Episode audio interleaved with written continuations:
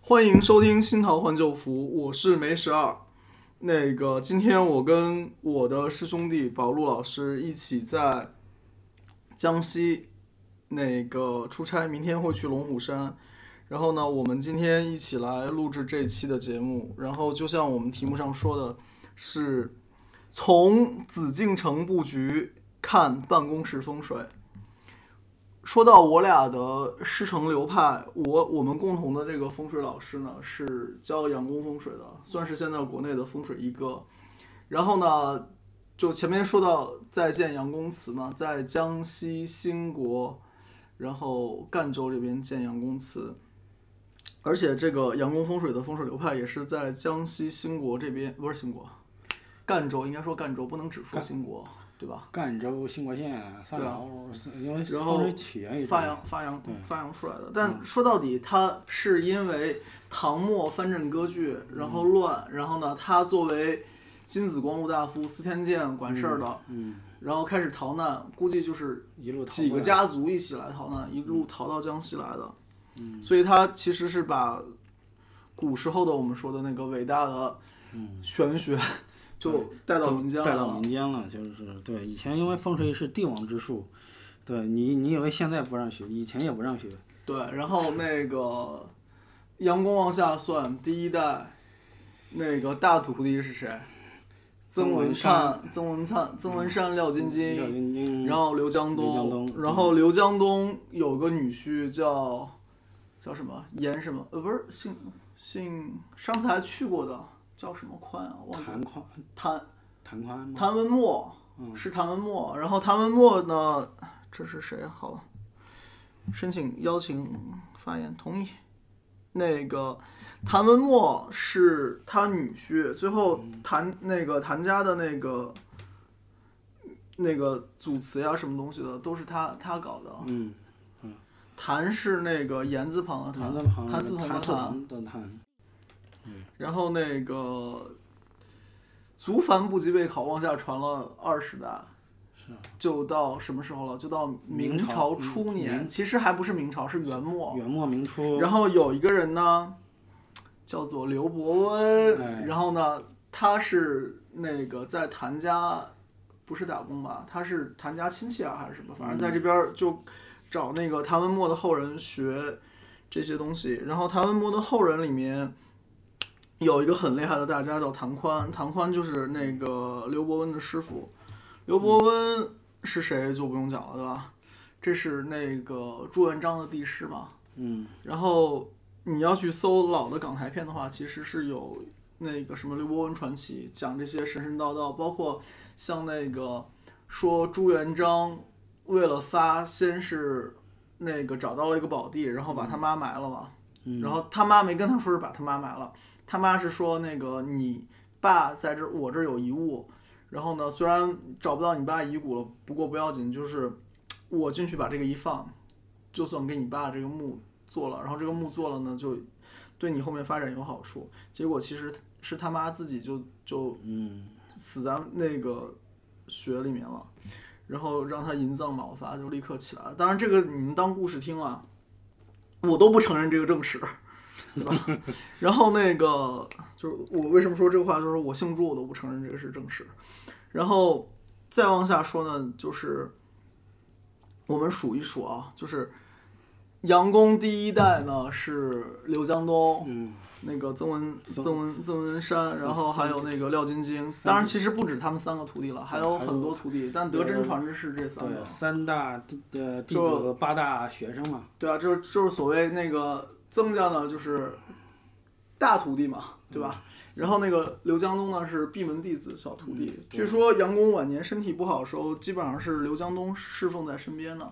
对，所以把然后所以就有很多真东西嘛，最后就交给刘江东了。包括后来那个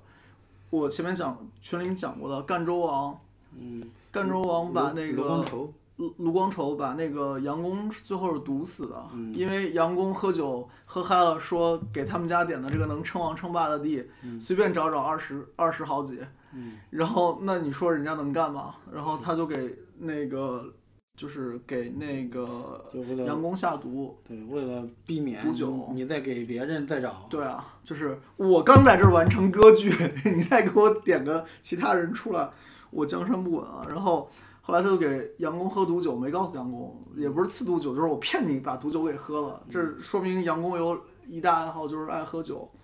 然后呢，回去路上就犯病就不对了嘛。然后后来就是又跟刘江东说，就等于侍奉身边亲徒弟，跟他讲去把之前那个风水怎么破掉。然后后来那个赣州王是长昌恩独烂而死，嗯，然后就说另外一家，又说回谭文墨了，他女婿家，他女婿家当时也很厉害的，就说白了他是跑到江西来做国师的，然后后来他女婿家基本上就是取代了赣州王这个地位，然后所以这几家都有风水。真传对，然后刚才说说过那个谭文墨嘛，那谭文墨其实就算第二代了嘛，对，因为那个刘江东是一代嘛一，代对，然后那那个谭文墨往下传二十代到谭宽，然后那你算一下那个谁啊？那个刘伯温刘伯温，刘伯温基本上是二十二代，对，然后传到咱俩这儿是三十八代，三十八代，所以市面上现在三十八代、三十九代、四十代都有，嗯三十七代好像只有我师傅。对，然后三十八代那是我们这帮嘛，然后呢三十九代是什么状况呢？就是 我们的市值嘛，对吧？？嗯所以你看到大概这个传承，一般就目前市面上就这几代。讲这个就是给大家做一个背景介绍吧。然后，由于这个地方增加出国师，然后廖家也出国也出国国师，然后那个刘家刘家也也出出国国国师师，，然后还有一个就是赖布衣，嗯赖布衣是廖家还是曾家的女婿，嗯，所以赖家后来也出也国出师。国师，然后呢，今天讲这说下午不是去看我师兄家祠堂嘛，嗯，我就我师兄就姓赖，所以转来转去还是这几家人。对，然后那个我们今天前面讲的这些呢，都是属属于就是背景知识，你对听传过算数的东西。是告诉大家我们是有传承的，呃，那就是正儿八经的科班我儿，我说不说都在说了，反正你们知道怎么回事儿就行了，这个事儿不用太讲究。然后呢，这些呢其实是有很很丰富的东西，就比如说像那我师傅最爱讲的行理法课，就你要有行峦，然后要有理气，然后你还要有人工做法。最后还有日课，说到日课这事儿，就像我我今天给你其实是选时间了，我叫你们一早九月十四号一早七点半，啥也不干，至少打扫个卫生。那这些其实都是所谓日课，就是我帮你择日，然后让你去做一些特别的事情，对你后面的人生会有好处。然后风水上有个讲法叫做“初时福祸，日时定，此后方知地有情”，什么意思呢？就是说你真的点了一个很好的穴，然后很好的风水。那前面几年其实是靠天时来带动这件事儿的，就是你什么时候做的这件事儿，然后这件事儿会好。然后具体哪些事儿呢？你可以看看我们每年二三月份开大会，那个时间其实都是选的。然后再比如说，你看那个我们开奥运会那个时间也是选的，那个时间不是按阳历选的，那个时间是按阴历选的。再比如说，我们四九为什么是下午开始搞这事儿？其实也是按特定的人相关的信息来选的。嗯，这个叫日课。然后今天群里面燕归人还提到说，日课人弄一张红纸啊什么的，可讲究了。我跟你说这个东西我也能写，但问题我写了你不见得看得懂，所以咱还是大白话。早上我发通胜，通胜里面有合适的日课，我就给你们点出来了。你们只要留心看通胜，这种福利是不会断的。嗯，然后呢，那个说过了这些，这些其实是要拿罗盘，要拿通书，要掐指来算，然后里面有理气，有行家，就很复杂的东西。那前面那个包老师也说了，这这其实就是天花板的东西了。那我们今天讲的东西不要天花板的，天花板的你怎么学呢？你怎么能上手呢？你又没有罗盘，对吧？然后我飞机上罗盘都是不托运的。嗯然后那个讲这些都是废话，那我们开始讲今天就是比较重要的东西，说说紫禁城的风水。有多少人去北京玩过？有多少人去逛过故宫？老实说，我在故宫外面逛过，里面没逛，因为走不动，太累了。嗯，我也就去过一次。然后故宫呢，其实就说白了，它是有很多风水布局在里面的。这个你要是看它风水布局，你就看三天、看五天、看一个礼拜，你都未必看得完。但是呢，我们可以去抓抓它大的这种所谓对，那个街头巷尾耳熟能详的东西。先讲一个，先讲一个那个什么，先讲一个最基本的概念，叫做青龙白虎朱雀玄武。这个我其实讲过不止一次了。一九年的时候，我线下开课，在 WeWork 里面，大概前前后后去过四十多个办公室吧，四十多个它的集体共享办公的这种 office，然后去开工开课，然后就有很系统的去讲行家风水的东西。然后呢，行家风水最核心的其实就是青龙白虎朱雀玄玄武，嗯然后说大白话就是叫做左边儿和右边儿，前面和后边儿。对，然后我们最基础的呢是要有一个脸前开阔，脸前面前前面开阔，这是什么呢？就是不面壁思过。面壁思过，思出好结果的只有俩人，一个是叫达摩，一个叫令狐冲。所以，如果不是达摩，不是令狐冲，那我们希望眼前都是开阔的，然后背后要有靠山。嗯什么叫靠山？就是上面有人罩我，对吧？然后靠山靠山就是可以靠的山，然后你们中间有一部分人因为是在我群里面嘛，那肯定知道我有帮大家挑靠垫这件事儿。然后靠垫呢也不止一款，那最近我爱挑的呢就是那个千里江山图的那款，然后这个是梅嫂在用的，然后呢把这个就分享给大家。我觉得现在已经开始上干货了，是吧？我不 这是这我不是导我不是导购啊，但是我告诉你，就这些，但凡让你靠谱的东西，让你背后有靠的东西，这个会有很大用处了。嗯就至少第一层，他在心理上让你踏实。当一个人心理上有安定感的时候，你不容易做错的决定。当你六神无主的时候，你往往会容易做错事。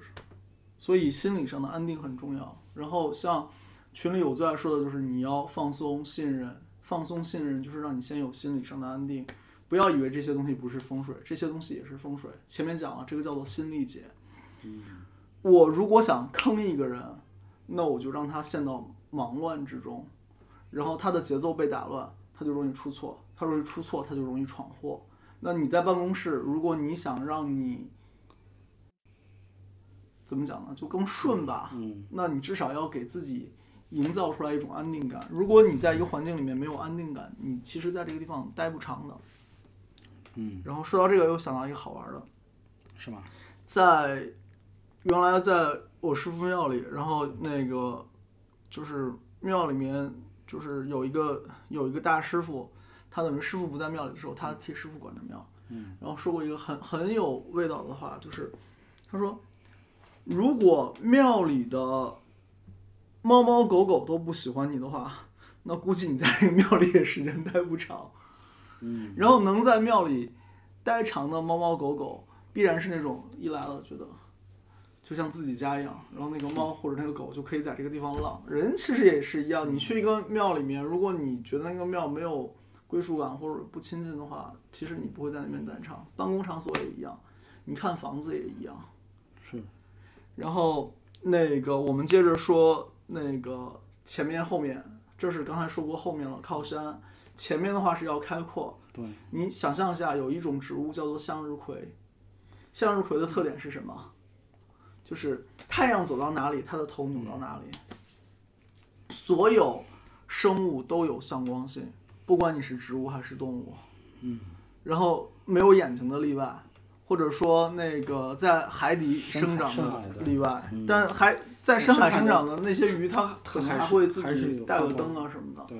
对吧？所以其实向光是一个人的本能，所以我们住北半球的话，那太阳是在我们南边嘛，然后呢，我们传统的说法就是人会喜欢坐北朝南，然后你最好北边有个山可以靠，然后南边比较敞开，然后能有比较好的阳光。当然，这个是相对的南北了，不见得一一定要用绝对的南北。然后接下来就是左右，左右就是东西。东西的话呢，这个有句经典的话叫做“宁可青龙高万丈，不可白虎回头望”。青龙高万丈就是告诉你左边要高，然后那个不能白虎抬头啊望，抬头望的就是白虎要低。然后如果不理解这个的话，请翻回我们播客第一期节目、第二期节目、第三期节目，然后我前三期这个东西讲的很详细，包括办公室里面怎么摆。然后今天呢，我们主要是结合故宫来讲，为什么会结合故宫来讲呢？就是那个是皇帝家，也是皇帝办公室。然后今天有一个点是，我觉得你平时听风水可能听不到的，叫做太极点。太极点是什么呢？就是风水上行话，就是下罗盘的地方。嗯我站在太极点，就是这个点是我相对于环境来讲，我是在中心的位置。嗯那讲的再明白一点，就是太极点就是一个所谓的中心。你在这个紫禁城，紫禁城有个中心，其实不止一个中心了，对你可以以很多位置为中心，是但你永远记住，在中心的那个是你。嗯就是我以不变应万变。那中间这个是我，周围的都是其他，我是体，外面都是用，外面的这个用是为我所用。那你在办公室里面的话，那什么是太极点呢？位置，位置，对你如果是有 single room 的那种，你有单独房间的，或者你们部门就是一间房间的话，那首先第一个太极点，你可以取这个房间的中心，然后第二层呢是说，我是公司老板，那我的这个公司的中心是我的第一个太极点，对，然后我作为老板，我的那个老板办公室的中心是我第二个太极点，然后我的第三个太极点是我的那把。交易，差点说交易， 就你的那张办公椅是你的太极点。然后我们看一看那个紫禁城里面皇帝是怎么玩的。啊。先是外面有一圈方城墙，对吧？嗯那以这个方城墙来辐射整个北京，然后它没有摆在正中心，它摆在靠北一点的。然后这个其实就是所谓上风上水嘛，嗯就是以北为尊。然后它还有什么上应北辰，就是应北斗星。这个上应星的这事儿跟我们关系不大。然后呢，我们单单就是说你要在一个房子中间的位置，然后或者说你你以房子中间的位置来观察，并不是说你在中间就一定是最好的，嗯对吧？对，但是你后面会听到我讲为什么在中间不是最好的。我们接着讲，就是你有一个小方框，就是这个紫禁城的城墙，嗯，然后紫禁城城墙，你看它外面是怎么布局的？东边，东边自古以来都是房子，西边自古以来都是水，水，这几个水是什么？最有名的后海，后海，然后往前走，北海，那个白塔公园儿，啊 对北对对，白海，然后那个再往前走是那个现在最保密的地方，对吧？对？叫中什么南什么海什么，对，然后再往前走是前海，嗯就是前海后海这一串连在一起。然后你看到了，它其实，在故宫的左手边儿，就是我们说青龙方，它是房子。左手边儿是房 子呀，啊对，左手边是房子，然后右手边是是海子右手边是海子，房子对啊，海然后子所以你看到了，就是青龙是高的，白虎是低的，然后他还额外带了一个信息出来，就是白虎边，也就是右手边要放水。对我叫你们在办公桌上把杯子摆在右边，你看是不是跟故宫是一个摆法？是，然后那个接着讲啊，这个里面其实有个点，就是故宫是皇帝家，对不对？对，然后那个我不知道你们去没去过西安，西安的回坊可好玩儿，因为里面一回民街嘛，有很多回民街。啊然后回民街有个讲法就是，你们家窗户不许能看见我们家，因为我们家女眷都在里面，啊所以那边如果盖窗户的话，大家都是用高窗。什么叫高窗？就是你现在窗是落地窗敞亮啊，高窗的话就是可能窗户的位置在一米七或者一米八以上，一般其实在两米以上了。就是你的目光不能看出去，但是阳光可以射进来。是，嗯那皇帝的皇帝家肯定也不让你随便看吧，对所以古时候的话呢，你皇城周围的房子不可能有塔楼，不可能有比它高的。对那样你没事儿看看后宫娘娘在干嘛，对吧？后宫里面流行点啥？对，皇嗯皇说皇你上叫在皇帝情何以堪呢？是今天皇上吃啥，我看看。就那个他吃面我也吃面是吧？ 然后那个这个说了一个是什么意思呢？就是这个高和低其实是有相对的，它虽然要求要有左边高，但它并不是说左边要高成摩天大楼，它只是相对的高。还有相对右边儿，对，相对于右边高。然后风水里面的讲法叫做高一寸为山，低一寸为水。嗯，所以你看一寸是多少？三厘米，对吧？三点几厘米。所以你看那个故宫的玩法，它这个高低也不是一个绝对的，它可能就是一层楼的区别而已。然后另外一边是水嘛。然后你办公桌上也一样，如果你东西真的非常多，你没法做到所有东西都堆到左手边儿，那你就左右手分开堆。那你左右手分开堆的时候，你只要让你左边的比右边的高。这个里面再讲一个点，就是四合院儿，北京的四合院儿。四合院儿，你说它那个东西厢房，对吧？一进来，它可能还有个隐蔽，然后过来是东西厢房，然后东西厢房中间儿是正厅正堂，嗯，然后正厅正堂东西各有两间，对，然后住东边儿的那就是所谓东家，对就是主子。然后呢，住在那个东厢房主子那个位置前面那一间呢，就是少东家。是的，然后它这个布局里面，你看到的西厢房和东厢房看似是一样差不的，多高。但其但实是差两块砖，它对它差两块砖，你差两看块砖，就是你肉眼基本看不出。基本上看差不多。对对，所以以前农村人经常为了你他家的，比方说隔壁住的家，你家东边儿东东厢房跟跟盖高了，啊嗯，然后就变成了隔壁家的白虎就高了，白虎白虎高他俩了，就吵架。对啊，那嗯白虎高了吗？我家要他出家事儿了。对啊，所以农村人吵架都是不是用，就更多的是什么呢？那个你家的东东厢房不能盖的比我家的那个呃西厢房高，所以就啊、比不能比我家的东厢房高。呃，对，没错。对然后吧所以就有一个结果，就是大家房子就一排一排矮下去嘛，对吧？吧？对对对，这样的话就是说一次矮下去，所以这样的话，我肯定是东边的那个最高，然后西边的那个最矮。当然，这个是我们说坐坐北朝南的情况下啊，就对东边的高，西边的矮，这样一溜儿矮下去的房子。然后那个说完了这个东西高，然后说完了那个西边要有水，那我们再看那个故宫的背后是啥？先帝眉山自缢， 对那个眉山就是我眉们山现在说的那个景山景山公园嗯。景山公园是个多大的山包？其实景山公园不大的，那个也是为了防止窥探皇宫对，但景山呢，它是作为紫禁城的那个靠山，靠山。这个我其实群里也说过，就是富贵出在龙身上，你没有来龙，就是没有靠山没有嘛。靠山，那这个东西其实就很难发富，富不起来的。然后那个景山，你别看它不大，但它哦，北京的那个就是就是现现在的北京的那个中心点是在景山的，嗯，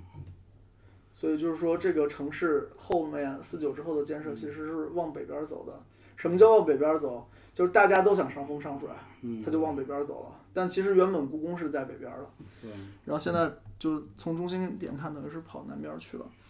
然后那个景山上面，它其实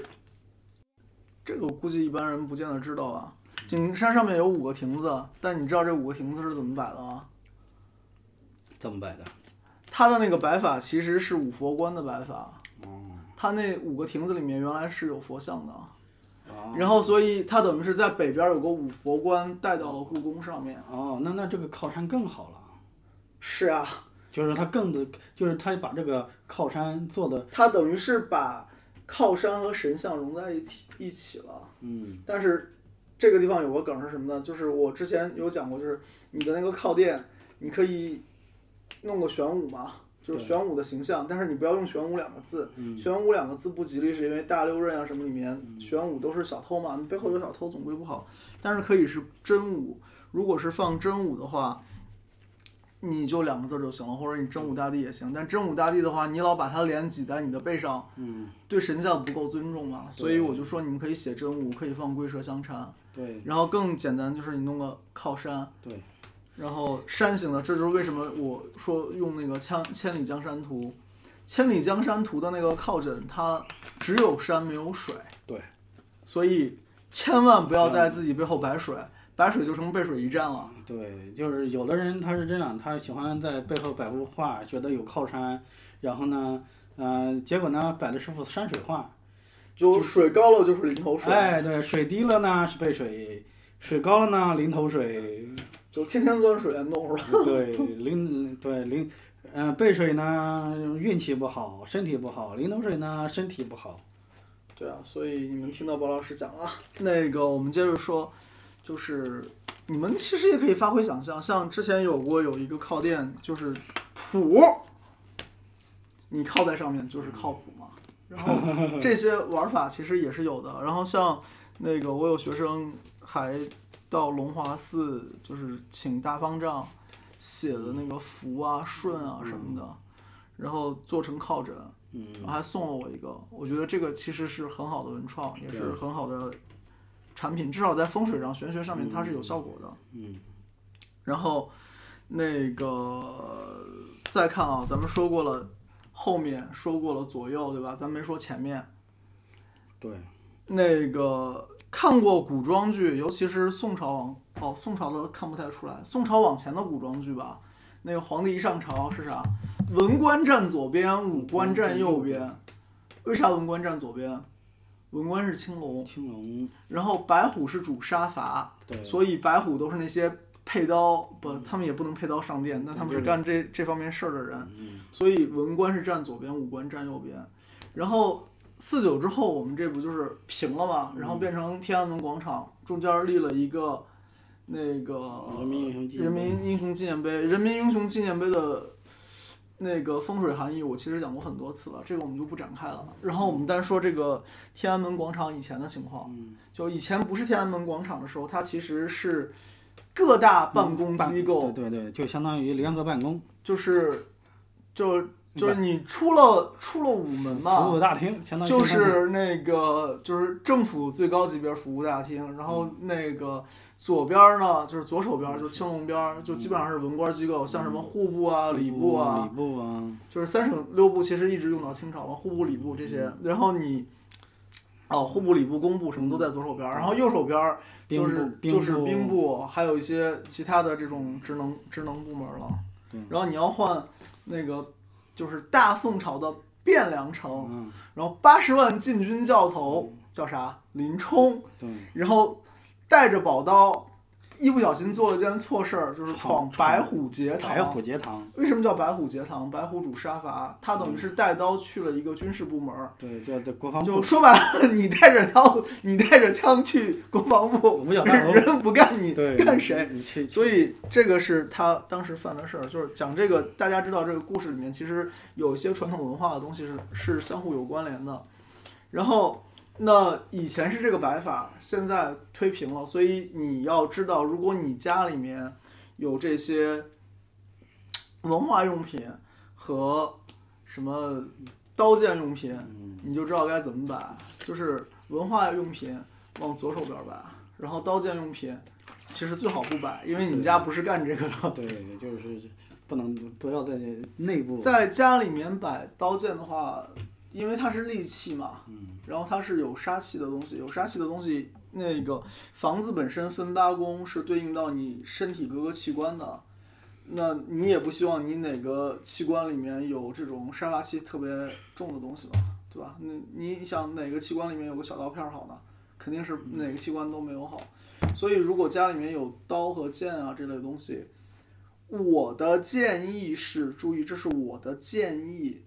装盒子装起来。然后，如果就是像燕归人同学这种特别爱好这些东西的，那你可能也给他单独布置一个地方，然后一边一般是放西边儿吧，装你翘非要行不行？呃，你说行肯定行，但是我我是觉得就是装盒肯定肯更靠谱。装装盒比装壳靠谱，也就是说你先装壳，然后再装盒，然后你真要用或者真要拿出来看，其实我觉得这些东西就是就是一个自我心理满足，真正用也用不上。我们家，呃，你想我跟我老婆拜我内功师傅，嗯，我老婆成我师妹了，我俩一人一把剑，我师傅送的礼，然后那个拜师礼，然后再有的话还有我自己之前买的，嗯，然后我之前还玩击剑，对吧？然后杂七杂八，家里面从木剑到击剑，然后十来把了，然后现在都在我们家床底下了。然后是床尾啊，不是床正中间，你千万不要弄到自己床正中间去了，床尾伤不到人的地方，拿盒子装好。所以，如果你家没这些东西，那就再好不过了。如果你好这口儿，那麻烦你把它塞在比较合适的地方。合适的地方。然后继续说那个前面的那个天安门广场，啊 不能讲天安门广场，应该讲过去的那个嗯过去的那个就是皇城皇城外面这圈儿，墙面那个地方有个门，现在也还有叫午门。为什么叫嗯午门？不是南嘛？对啊，午是子午的午，就像我们现在还说子午线嘛，子午线其实就是南北线。南北是线。吧？子是北，午是南。然后那个故宫的南门叫午门，请问故宫的北门叫什么？脑筋急不转弯，不能叫自门，对， 叫北门。然后出了北门就是景山了。然后那个午门这个位置，你会发现它其实前面也是有一个广场，嗯，对吧？午门是不是直接连到皇帝的办公空间的？对，它会有一个过渡，然后这个过渡是干什么的呢？就是我前面要开阔，我要有个窗户，我要有一个能容纳的范围，嗯，就是我面前得有块空地，然后这个空地就叫朱雀。然后朱雀里面有几种玩法，就是修个喷水池，这是向上来水。对，当然你修不好，可能就把自己坑死了。所以这个向上来水不是一般人能能玩的东西。然后呢，再有的话呢，就是你肯定要有门嘛。嗯。然后皇帝那个午门平时其实不是开中间门嘛，开两边门吧，对，对吧？那个也看什么人能走。然后说推出午门斩首，不是在午门这儿斩首，是拉到菜市口。嗯，然后呢，所以午门这个地方是一个嘖比较有标志性的东西。然后呢，就是一个非常完美的朱雀。非常完美的朱雀。然后我们说完午门之后呢，我们往里面走，有一条河，叫做金水河，对，然后上面有三个小桥，叫做金水桥。对，然后你会发现这个水呢，它是从西北边儿流进来，然后弯弯曲曲，弯弯曲曲，但它一路向前往南流，嗯，然后流到前面之后，就就左转，就朝东流，然后再弯弯曲曲，弯弯曲曲流出去。然后那个三个桥呢，它刚好其实是呈圆弧形的，嗯，那个圆弧是对着自己圆弧，不是对着外圆所以弧。是这个我也讲过，是玉带环玉带腰。环腰，所以你看它那个里面这个河就有很多讲究了。刚才我们说了外局嘛，对吧？我以那个故宫作为一个点，嗯那我左边要高，右边要低，右边要有水。进去了之后， 那我肯定是以三大殿来立级了。对，那我依然是我的前和右是有水，然后来围着我，然后围的我这个水呢，就是像我的腰带一样，我的肚皮朝前鼓，那个水也朝前鼓，它不能朝着我鼓，朝着我鼓就变反攻了。对，然后进来之后，左边是什么？是文渊，文渊阁、对，然后右边是武英殿，武英殿，然后文渊阁也是太嗯太子待的地方，那边也是太子待的地方。然后武英殿呢是供那些历代武圣们的，嗯就从姜子牙、族繁不及备宰，一直就是反正你能看到出兵书的，基本上里面都有嗯供。所以文渊阁也文青龙嘛，所以对啊放在文还是青青龙青的左边儿。对啊，然哦后右边是武，所以这里你忽略了一个问题，什么问题？你说的左右，要强调一下，啊是我说的左右是背后是北的左右，谁的左右，对吧？是是皇帝的左右，不是我们游览游游览路线的那个左对，右。不是我们游览路线的左右。就你从午门进，是你去朝拜皇帝，嗯然后你的左右跟那个皇帝的左右是反的。嗯然后那个这个地方就其实太极点我们就已经说了两层了吧，对一层是以故宫来立嗯为中心，中心然后看故宫外面的东西对；第二层是说我到故宫里面之后，嗯，我在宫墙之内，那我以三大殿为中心对。来看外面的这个嗯水啊，而且它还层层立级，对啊，然后接下来有意思的事情发生了。清朝的时候，后面就是他们有个规矩，就是皇帝驾崩，要停太清宫。嗯，然后呢，太清宫理论上是皇帝住的地方，然后后面呢是那个是叫什么交泰殿，嗯，交泰殿过了是那个坤宁坤宁宫，，坤宁宫，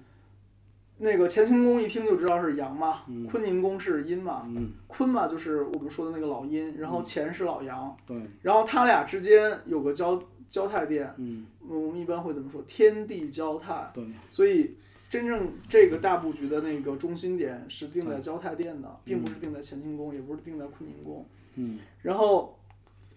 下面好玩儿事情就来了，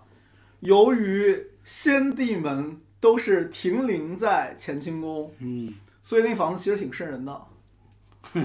对吧？对，你想吧，它等于是停尸的地方呀、对，而且中国古人其实皇帝不至于，但是古人规矩停灵停多久不一定呢。对，然后皇皇帝是当然是一上一上一登基就有那个修皇陵，然后不至于埋，但不至于不能埋，但是有个问题，我前面给你们讲过，叫日课，它得选日子，他要选日子埋选，时间，对啊，他选日子不见得今年有，会有这样的情况。什么叫今年没有？就是今年冲了，对冲皇帝的八字了，或者是冲新皇帝的八字了，或者是那个坟的山象今年不合。嗯对那他这个停理论上是能停超过三年的。对，那有一个讲法是说，那个崇祯，嗯崇祯是找人给他看好了风水的，嗯看好了合适葬的地方，嗯但是呢，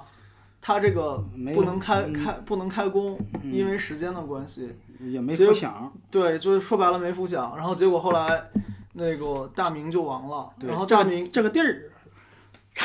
对，这个地儿后来被努尔哈赤打听出来 了，就是后来等于是地儿是好地儿，但是呢变成清零了，嗯对，就是被他们白得着了，就被真是被他们白得着了。所以就是你一定要注意，我在讲的时候，就是你不光要看地，还要看天。天的话是这个时时辰，是这个日子，这个东西的影响很大。然后那个接着讲啊，就是后来这不是皇帝老停灵在那个乾清宫吗？那怎嗯么那办新呢？皇帝也觉得瘆得慌啊，怎么办那呢？我就在旁边找一间住呗。所以你看，那个在乾清宫的西边有一套小房子，嗯这套小房子呢就叫养心殿。所以后来的皇帝基本上都是住养心殿，而不是去住乾清宫了。嗯，而且乾清宫有个大问题是在哪儿呢？房子大不聚气，对，就你那个位置绝对是最顶尖的位置，但是问题是，皇帝你一个人住，就算你周围有值班的，你要用你的气场养那么大的房子，不是你福报够不够，而是你阳气儿够不够。对，所以后来的皇帝基本上都是搬到养心殿，养心殿里面呢就搞得像大杂院儿一样的。之前我那个公众号有写过关于这个房子大小，然后我们也做过节目，就是基本上皇帝的房子真正住的那间不会超过酒店里面两两间套房的大小，嗯所以不是房子越大越好，房子大耗人气儿。什么叫房子大耗人气儿？就是正常一个办公室设计里面，如果我要配冷量、空调，一个人是二十五瓦。然后我如果是建一间会议室的话，我就要考虑这间会议室是个八人会议室，那就是八乘二十五，就是我至少要保证两百瓦的冷量。嗯如果我不保证两百瓦冷量，你们这些人在那里边开会就都会被热死。嗯，然后反过来讲，我们说的是冷量，那翻过来它就可以是热量，对，对吧？就是当你一个人用八个人的办公室的时候，或者八个人的会议室的时候，那它必然是冷冷清清的。你得耗你的这个气儿去，你在散热平衡，然后来平衡这个空气中的这个热量流失。所以所以呢，你看这就有个问题，嗯，你看现在好多不是农村人出去到城里打工了，家里的房子没有人气啊儿，对，然后怎么办了？然后发生什么事儿了？房子就塌了，房子就倒对，以了。前都几十年不塌的，那都那都是老房子，这住几十年不塌，凭什么人不就是凭什么粮说矬就矬了？对，两年啊，对，家里没人两年就塌了，所以呢，房子跟人是所以房子是要养的，房子是要用人气儿养的，这也是为什么我们说房子里面风水有问题，可能就直接影响到人。你跟它是有一个同频或者说同气相求的东西在里面，然后所以这个也是朱老师说的，为什么八卦呃在这个房子里的八卦会影响人身上的各种部位，因为你跟房子是一体的。我们接着往下说啊，就刚才讲到那个养心殿了，对吧？对，养心殿是偏安于一侧的，嗯，它有个什么特点？在建筑上，什么特点？ 它左手边高呀，它左手边是乾清宫嘛，对理论上是整个故宫里面最高的殿，是所以你看它依然符合我们刚才讲过的那个，那个左手边高，对右手边低左手边低，对吧？就我没跟你讲罗盘，我也不跟你去讲八宫，你能把这个前后左右高低弄明白，你今天就算很大的得着了。所以反过来我们说啊，你真的如果拿到故宫这块地，皇帝叫你在故宫里面帮他盖房子，被杀头的机会很多。对不对？就是你，且不说其他的，单看这些高高低低，这些高高低低就够吃一壶的了。是，然后我看一下我刚才讲的这些东西，我发在把图发在，哎呦，感谢乐老师，乐老师都帮我发在那个群里面了。然后那个我们刚才讲的这个是故宫嘛，对吧？然后说过故宫，我们再讲一个类似的东西吧，就是大帅府。嗯，大帅府在哪儿？王老师回答我。大帅府在哪儿？大帅府在那个沈阳，辽宁沈阳。哦，啊，你说那个沈阳对，啊，我然后我们知道北京是那个明清两代的都城，对吧？这话其实不完满，就是明有两个都城，顺天府、应天府。就南京和北京都是都城，但北京的学名其实是天子行在。什么叫天子行在？就是天子出差了，他现在住的地方就叫天子行嗯在。 然后，那个清清其实也是两都，清的两都就是北京和奉天，圣经圣圣圣经经就是我们现在说的沈阳。然后沈阳也有一个故宫，那个沈阳故宫我倒是没去，虽然路过但是没去。然后呢，沈阳还有一家发迹，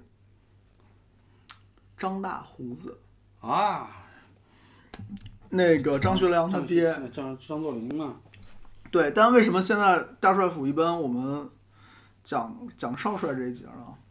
因为真正制霸，不能说制霸全国吧，就是说就是称霸东北，称霸东不光是称霸东北叫了，嗯称霸他爸只能算是称等称霸呃东北，称霸就是，反就正在走上这个权力中心，走上北嗯洋权力中心的其实是到少帅这一边了。啊那个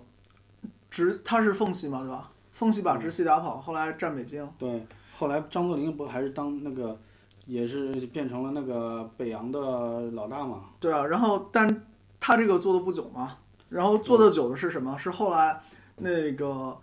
那个张学良易帜，是，张学良易帜的时候跟那个宋子文谈，嗯，就是行，我们不嗯那个就是不搞分裂，我们一个中国，然后但是呢，你得把我这个怎么买过去？那我就需要你的国家资本注入，你国家资本靠什么来注入？然后宋子文就给他讲了一一大堆措施，然后这个那个的，但当时等于是北伐军占领南方，然后那个奉系占领北方，然后呢，就是少帅其实相当于拥有半个国家吧，而且他当时等于是占了。其实他有十，清的清朝的两个都城，嗯，然后那个谁，那个蒋介石是占了明朝的一个都城，对，其实他当时是具有实权，他是他是全国实权最大最大的一个部分。那个我们看一下这张少少帅家的平面图啊，稍等啊，我找一下少帅家平面图。哇，我刚才发群里了，那我再发一次。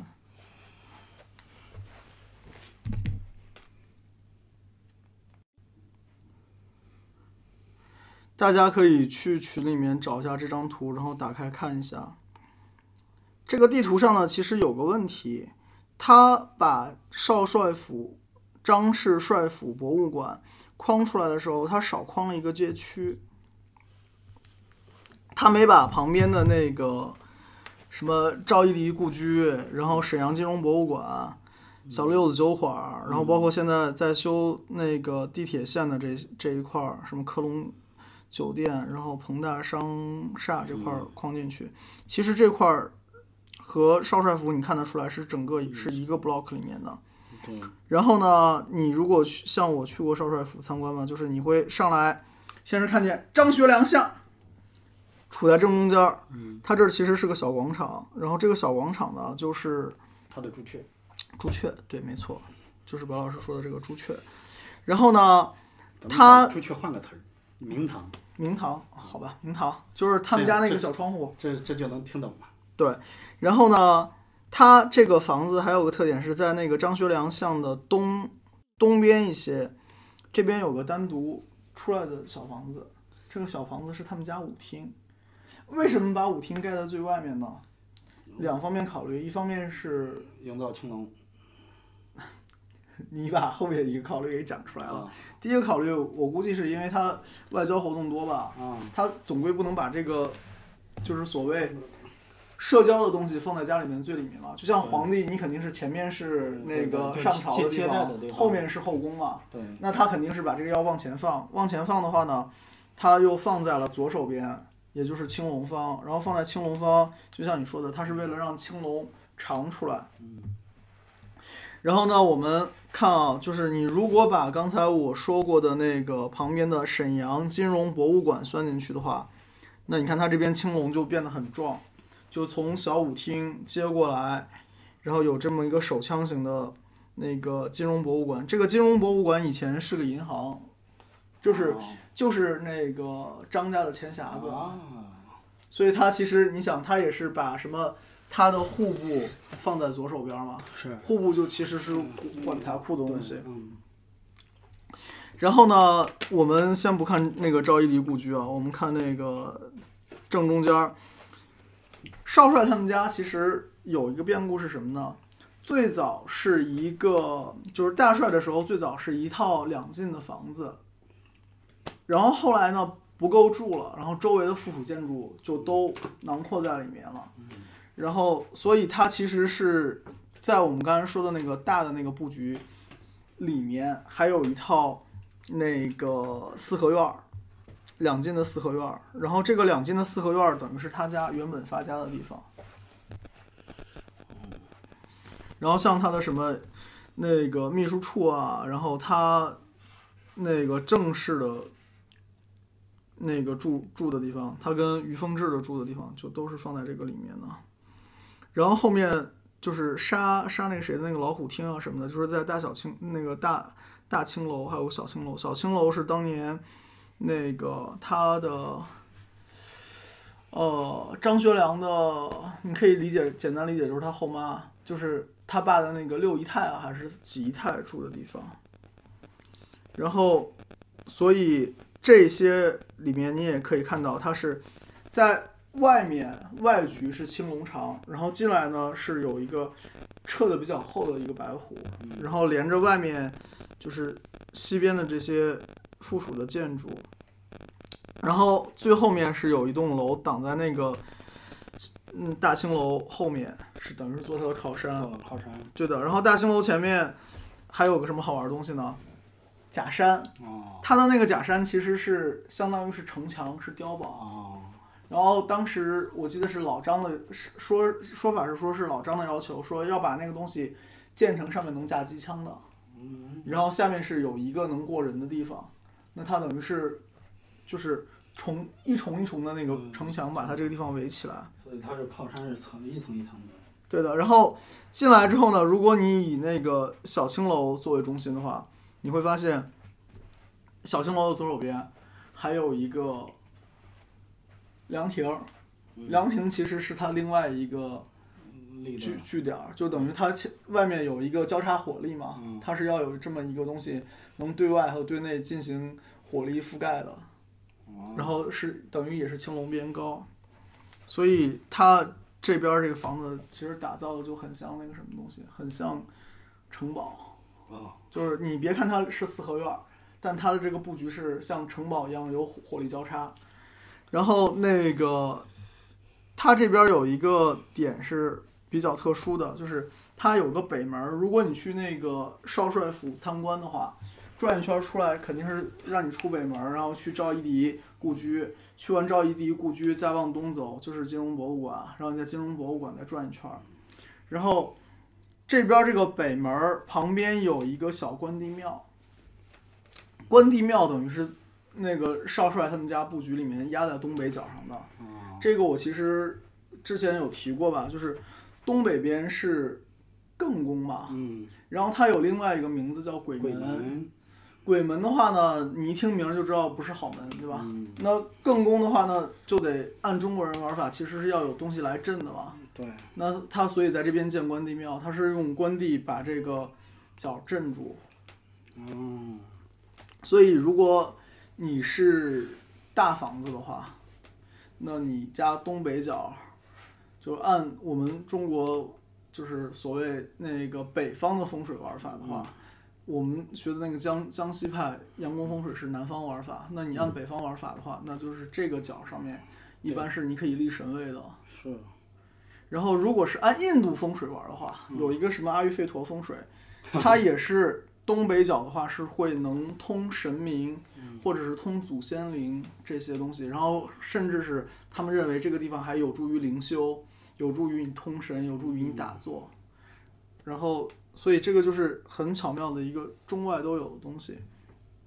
然后说到这个东北角，再讲个好玩的，嗯就是我在群里发过那个二十五号宇宙。嗯就是讲那个美国科学家培培养老鼠，让老鼠衣食无忧，然后有足够的粮食和足够的水，然后看它们这个种群的发展，到最后这个这个小的种群会有增长，然后最后就陷入焦虑，然后最后就走挂掉，嗯然后母老鼠不愿意生小老鼠，然后这个种群等于就崩溃了嘛。然后当时他是把这个整个一个方形的这样一个空间分成很多，你可以理解成小旅馆，嗯就是小小套间。然后它这个小套间呢，它又是用以中间为中心点，嗯放射出去的方式来做，然后所以就跟我们那个立即尺是很像的，嗯它等于是弄出来了不止二十四山了，它弄出来三十几山，嗯然后但是嗯在东北角的这些小套间，嗯入住率和出生率都会低，嗯然后所以就是老鼠也会有本能，就是东北角那个地方少待，所以这其实是个很奇妙的事情，也反过来印证了就是我们说的这个鬼门的这个东西的存在。好，然后那个讲好了少帅府，嗯，我们来总结一下这事儿，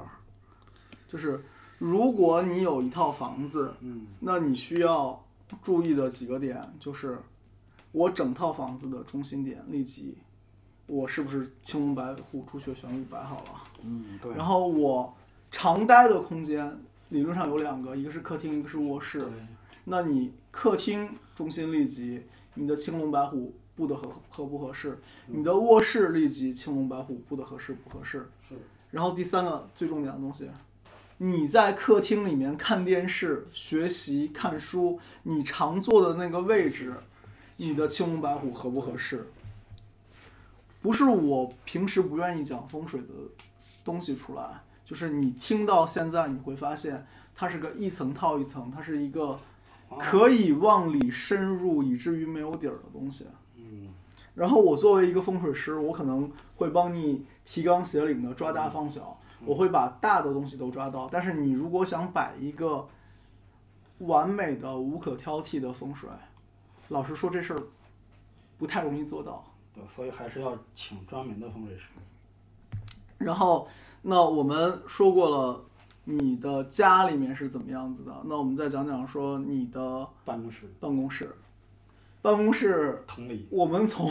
从老板开始讲啊，老板可以把办公室像家一样那样看，但办公室你毕竟是立财的嘛，所以你就更要注意你的那个水布的合适不合适。对，然后第二个层面是说，你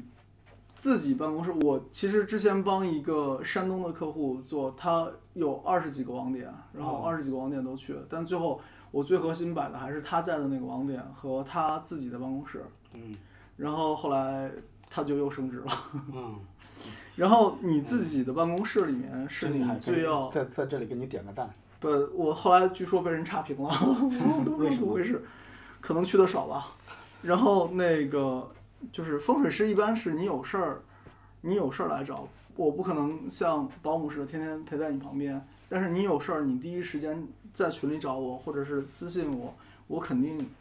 会回复你的。我们朱这老师是职业素质问题。朱老师平时也确实太忙了。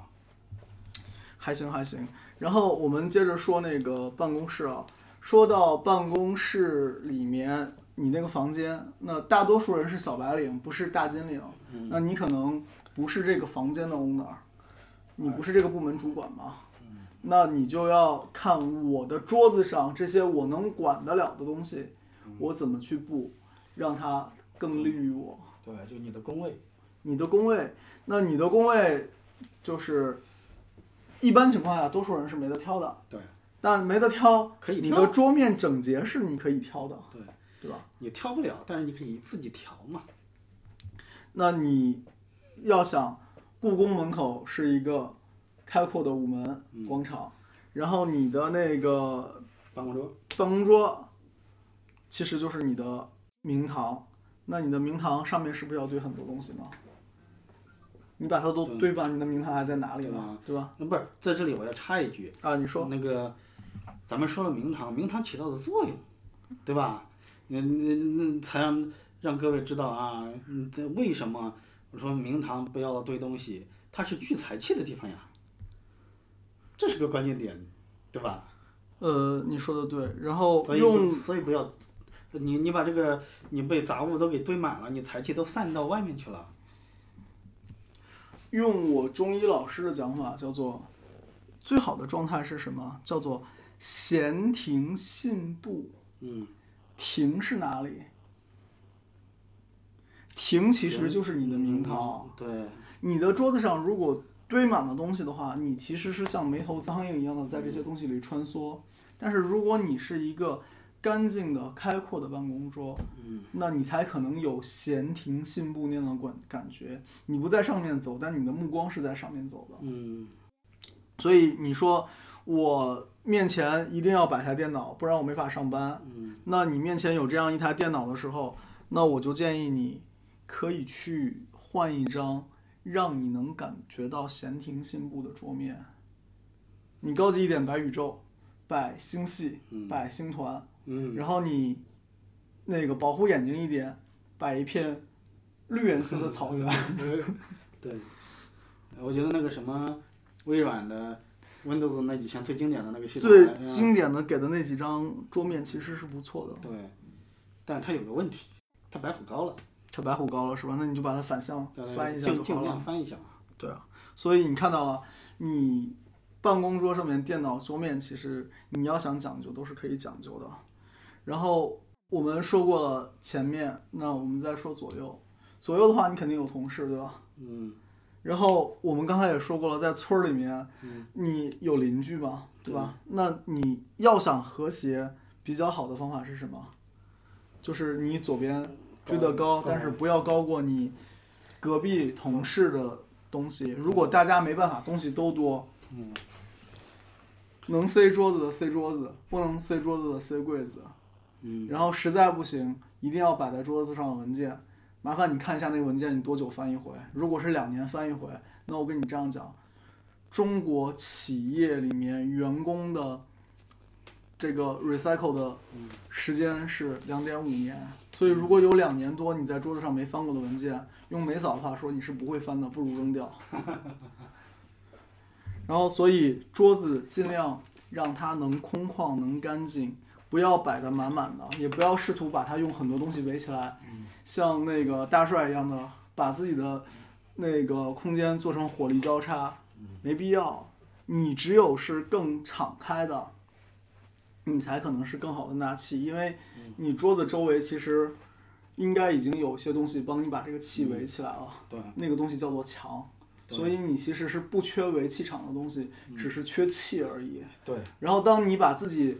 埋在那个文件里面，你想想看，高考前冲刺、定心卷儿、必考卷儿，是，然后那个放松卷儿，那满桌子的卷子，然后码得像山一样高，那样的一个状态是一个正常的状态吗？当然不是了。不是，啊所以，如果你想让你的状态好，那你把你的桌子先清洁起来。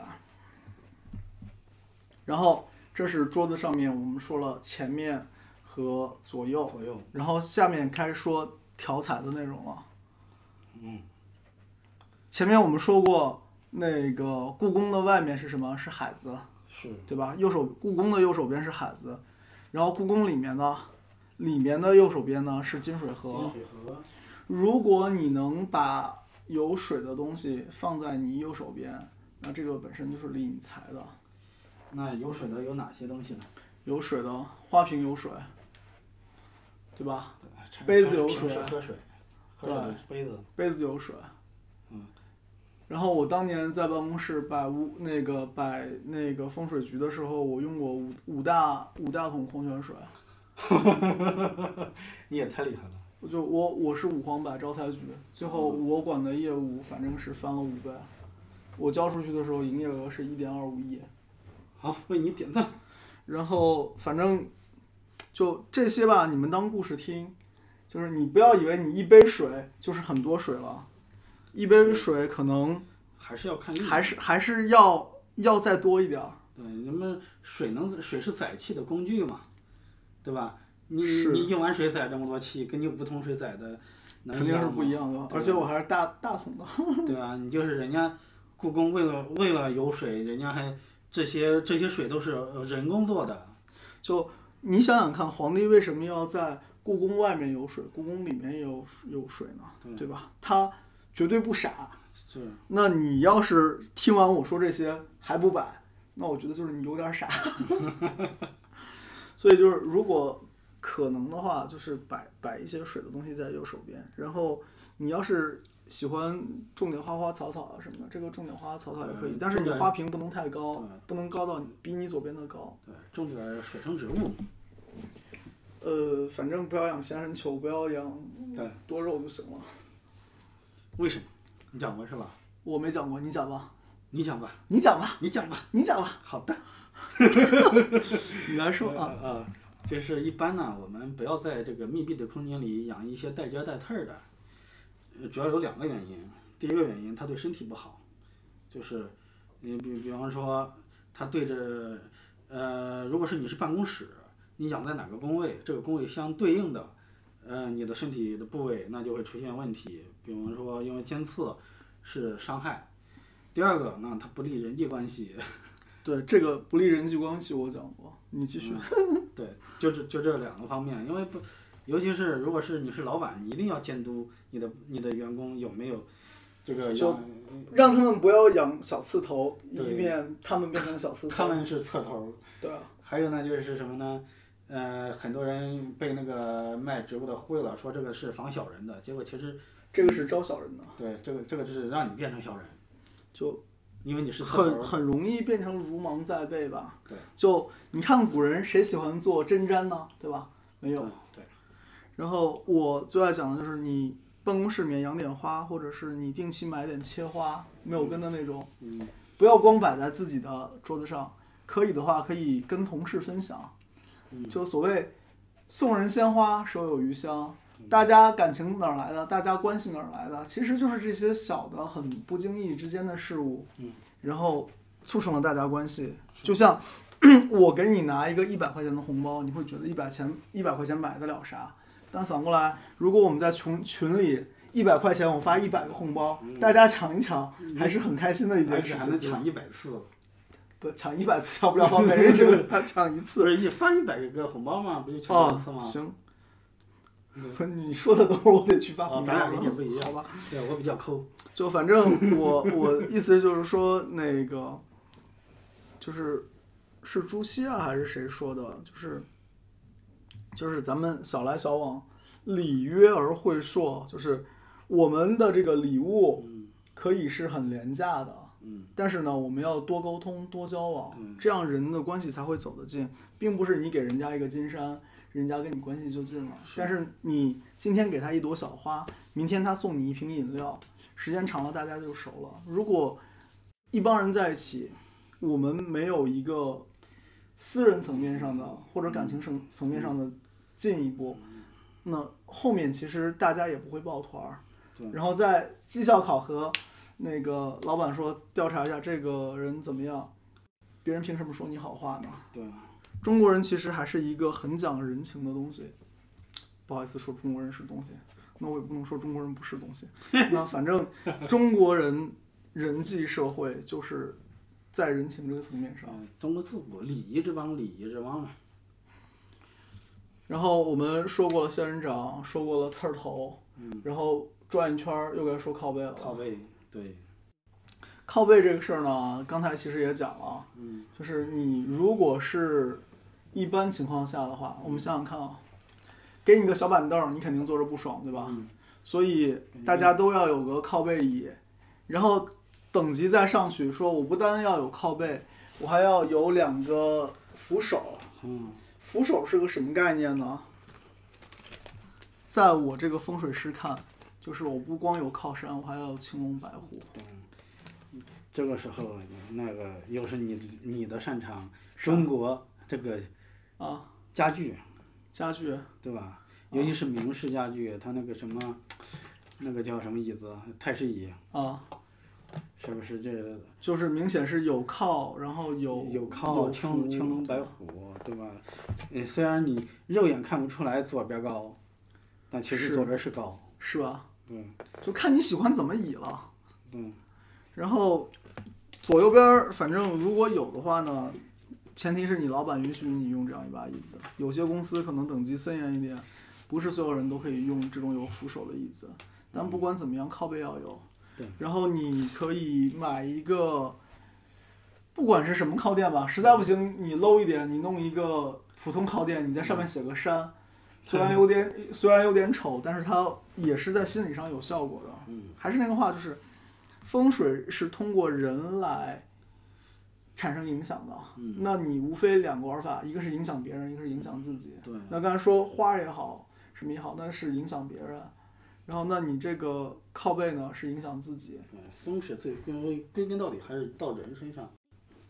就你总归是要通过这个肉体的 body，嗯然后有一些反应啊，对吧？然后包括你的呼吸，嗯紧张是可以通过呼吸来体现的。嗯那你的焦虑其实是会影响你的内分泌，嗯，对，然后那你可以用调整呼吸的方式来调整你的内分泌，然后那达到减压的效果。现在人我觉得你不管九九六是福报，还是说九九六是混蛋，那我觉得焦虑是普遍存在的，是对吧？但是你说在职场上大家不要拼命是不可能的，你不拼命，老板凭什么发你工资呢？对但你在拼命的同时，要知道你是个人，那你是需要在放松的状态下才能做正确决定的。所以我是推荐大家，就是还是能给自己一个减压的环境吧。那减压其实这个讲起来就没底儿了。那我还是那个话，就是我师傅教我的，放松信任。你能是放松的，你能是信任周围人的，那你做事情会容易一些，因为你没有把自己放在一个焦虑的状态里面。然后我们调风水，或者说我们讲玄学的东西，我其实我不是在想贩卖焦虑，我是想贩卖点儿放松和信任给你们。然后你能把自己的状态调在一个相对比较好的状态，那风水也会更容易帮你造成一些效果。嗯我最后一份工，就是我给别人打工广广告公司那份，就是到后来，就是我老板画饼这件事儿在我身上是没有任何效果的，嗯就是我不吃这一套。然后呢，我是绝对的够放松，也够信任了。嗯然后所以虽然我不吃他这一套，他还是会把什么讨债啊之类的活 儿都交到我手上。然后同样，我离职前一天还帮他去讨回五十万来。所以说，你如果能是在一个放松信任的状态里面，你可能做出来的事情也会不一样。呃这这这里我先插一、我插一句啊，我得我我得夸一夸朱老师，为什么呢？因为作为就是在在玄学这个圈儿里啊，就是因为我们都做了很多年了，就是说朱老师也很多年，我也很多年，我们有师兄弟儿，然后呢，他那个别呃你做说了有你时间了吧？我没没有有，嗯没有没有这差不多差不多就是，然后呢，你说做这一行的窍门是什么？不要跟着客户的节奏走不。是，这是你的理解。做这行的窍门的行业内的窍门是贩卖焦虑。哦，行，那么，那对那个这个职职业素养的呃体现，朱啊朱老师已经发挥到淋漓尽致了。他是他是贩卖轻松、放松和信任。呃，这是一个你夸我夸的我接不下去了。是是是是，我其实我觉得我我我我来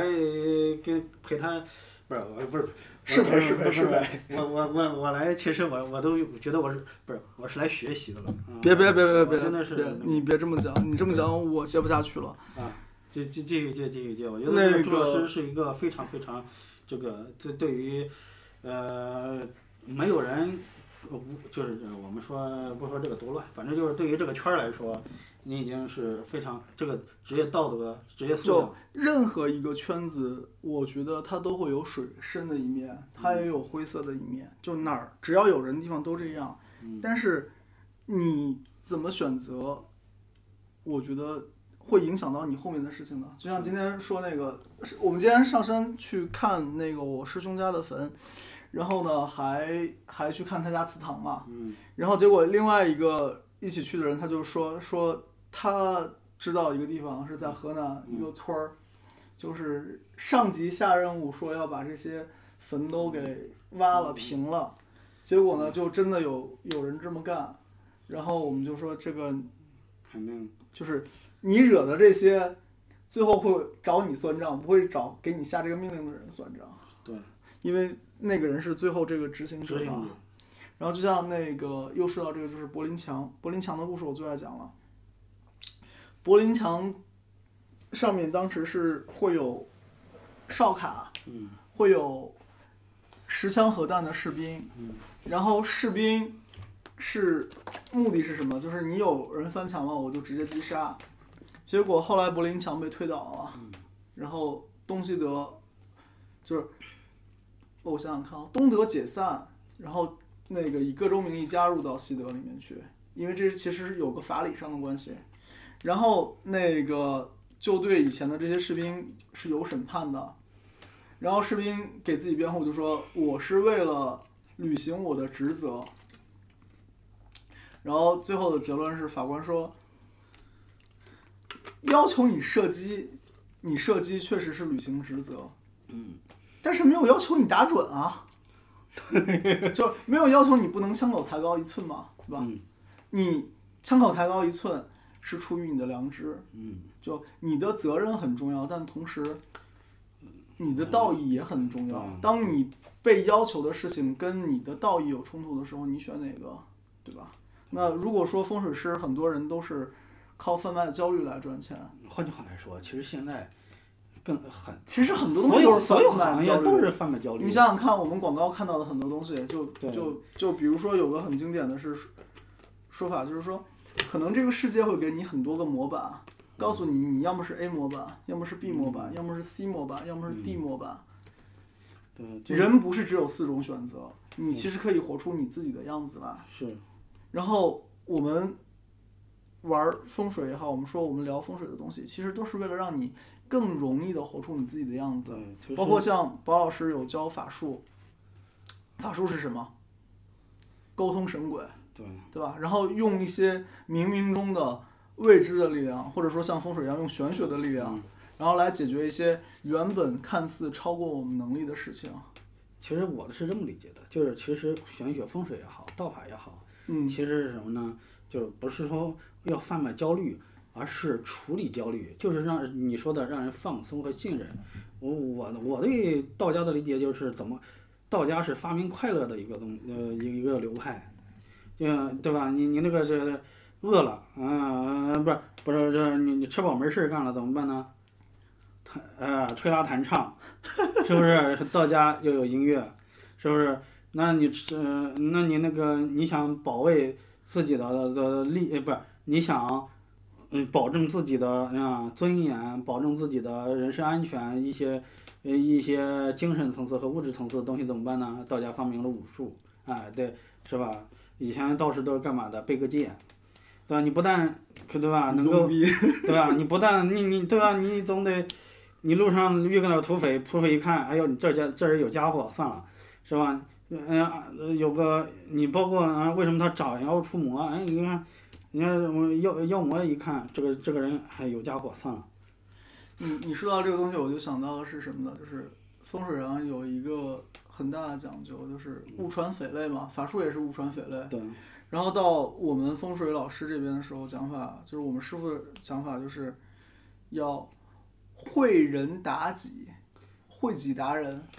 就你要让自己好，也要让人人家好。就是我不太敢开风水课的原因是什么呢？我就怕有。这个匪类，你知道吧？ 就咱们前面讲过，张伯端嗯前面收的徒弟都是匪类的，嗯就我也没张伯端那本事。嗯，然后，所以话说回来，你先有一个比较好的就是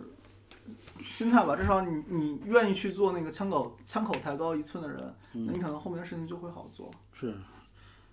好，那个我们上半场先告一段落，然后我跟宝老师喝口水，然后我们录个结尾。